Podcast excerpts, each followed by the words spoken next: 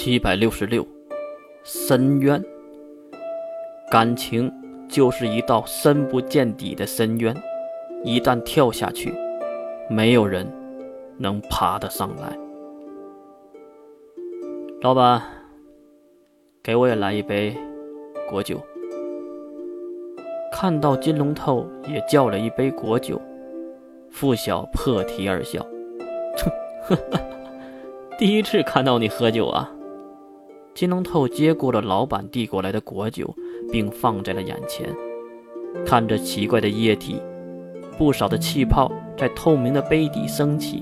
金龙透面露忧愁，总是将得意挂在脸上，狐媚安插在嘴角的金龙透，竟然会露出此等表情，也是吓坏了付晓，以为他又要干什么坏事我也。喜欢过一个女孩，不过为了所谓的大义，为了种族，为了计划，我亲手结束了她的生命。虽然只是短短几个月的生命，但是也让我痛苦到现在。金龙透话中指的是谁？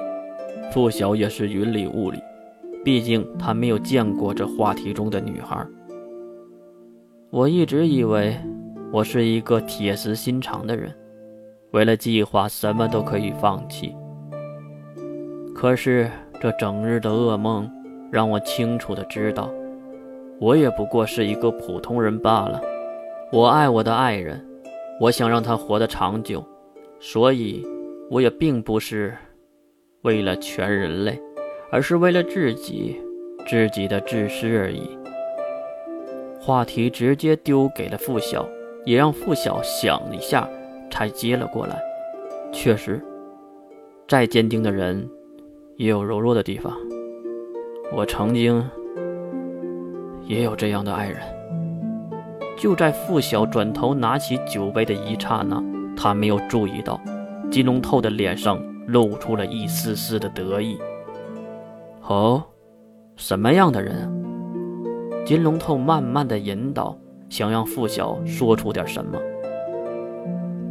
我和郑小英是同一个人，在不同的时间线被逆风带入了光之书已故世界中，成为了第三魔兽狂暴山井的唯一朋友。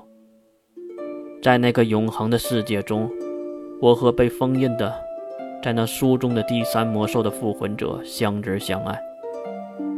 一直到他生命的尽头，一口酒都没喝的金龙头摆弄的酒杯，没有接付晓的话，而是在等待他继续诉说。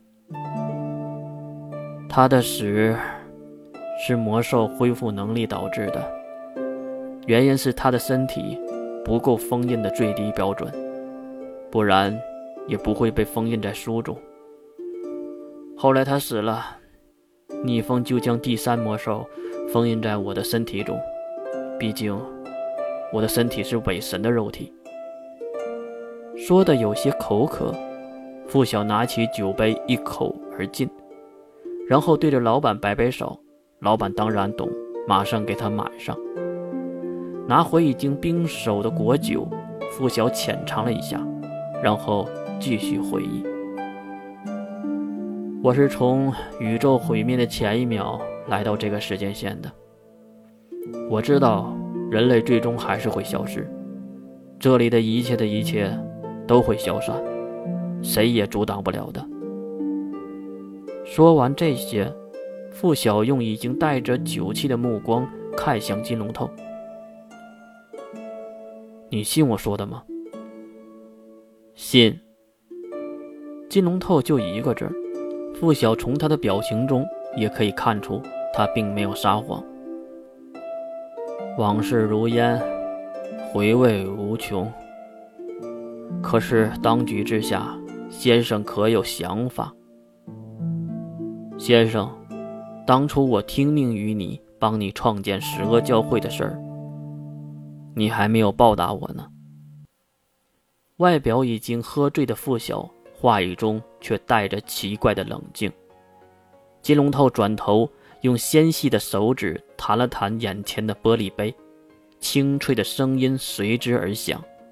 两人冷场了很久，直到付晓喝下了眼前的果酒，又要了一杯后，金龙头才开口：“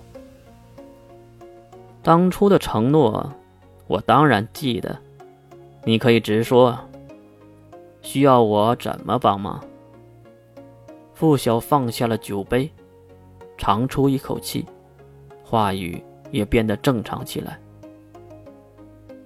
如今，三级分化的局面已经明朗，人类大团结，想驱逐使命之徒并全灭暴之，这是第一阵营；而第二阵营就是想灭亡人类的潘多拉使命之徒，并且讨伐以及叛变的郑家人，也就是伪神。说到这里，傅小还故意的。看向头顶，因为有临时的凉棚挡着，是看不到天空的。而我，巧不巧的就是伪神之一，可我又是潘多拉的第一使命之徒，所以我不希望双方争得你死我活，才加入你们的三级分化的计划。如今计划雏形已定，我只是希望，第三次冲击来临之时。先生，不要忘了我今日所请。但说无妨啊。金龙透没有考虑，而是直接肯定了。也可能金龙透已经猜到了傅晓的要求。我已纵观过往，晓知一切，唯有三级才能共存。与郑晓私虑万千，只有此路。今日之约。若能达成，望先生谨记。今后我将鼎力相助，大业功成。这段话表示了傅晓和郑晓见面以后，两人对照历史而商讨出来的共存结局。看到慷慨激昂的傅晓已经站起身，并拱手行礼的时候。金龙透当然也是推开座椅站了起来。感谢信任，我已谨记。今日之约就此达成，请相信我，我一定能创建一个共存的世界。